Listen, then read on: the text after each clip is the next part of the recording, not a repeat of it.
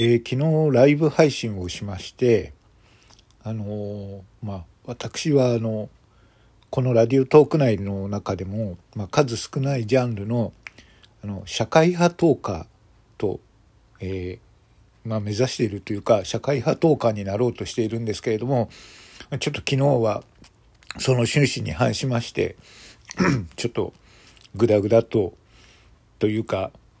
バカバカっとしてしまった放送をしたのでちょっと反省しております。なのであの社会派をあのの私を求めていた方には本当大変申し訳ない放送をしたなと思っております。で昨日、えー、トークテーマにしようとしていました色覚異常ちょっと噛みますね色覚異常というあのいわゆるまあ色毛まではいかないんですけれどもある色の判断がかないという、えー、そういう症状を 私はあの先天的に持っているようでございましてまあちょっと赤と緑の区別がつきづらい。ちゃんとつくんですよ。あの運転免許も持ってますしあの船の船舶免許も持ってるぐらいなんであのちゃんと分かってはいるんだと思うんですけれどもそそこまで問題ではないと思うんですけれどもただやっぱり人とは分かりづらいんだと思うんですね。でじゃあどうどう違うのって人に言われるんですけれどもこれが分からない。あの昔ですねちょっと前にヤフーニュースの中にあの色覚異常の人はこの景色がこう見えていますっていう記事があってであの相対する比較する画像が出てたんですけれどもあの私の場合は同じにしか見えないんですね。あの違う人はあの色覚異常じゃない人はその画像が違く見えるんでしょうけどやっぱ色覚異常だからこうこの画像がこう見えるって言われても同じにしか見えないんですよ。で困らないのって言われるんですけれどもえっ、ー、と困りませんね。あのもともとそういうものだと思ってるんで何かあの圧倒的にあの色覚異常の方がかける眼鏡をかけた時になんか感動して涙を流してるというような YouTube 見たことありますけれどもあの、まあ、自分はそんな眼鏡をかけてもいないですし、まあ、多分かける必要もないかなと思ってるんで全然困ってはおりません。ただちょっとあの気になるのがそれが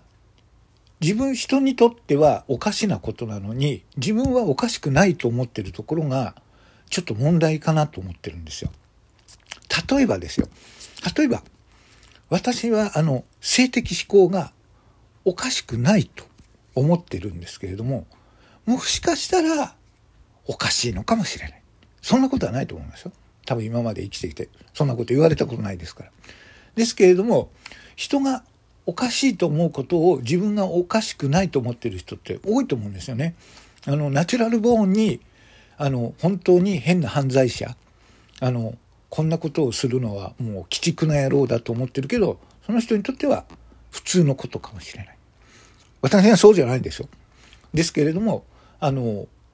まあ私にとっては色覚異常っていうのはそういうものでみんなとはちょっと違ってるんだけど自分はおかしくないしあの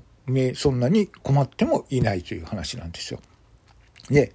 あとやっぱりあの他の人がもしかしたら逆に私がおかしくなくて人がおかしいのかもしれないという考え方もあるんですよ。例えばですねあのまあ私がすごいイケメンなんですよ実は本当に。イケメンなんですけれども人からそう言われたことがないんですね。でですけれどもこれは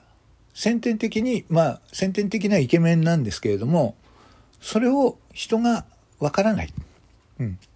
だ人が、私が異常ではなくて、人が異常かもしれない。はい。そういうこともあるかもしれないんですよ。ええ。なので、えー、そこは異常を疑えと。私がイケメンだと言っていったら、あ、イケメンだと思ってるんだじゃなくて、イケメンなんだ自分があ指輪さんはイケメンでそれをちょっと理解できない自分がおかしいんだと疑ってみることも必要なんだじゃないかなと思います。えこれからもこうやって、えー、ラジオトークの中で社会に一石を投じる発言を続けていきたいと思います。最後噛みましたね。はい。指輪でした。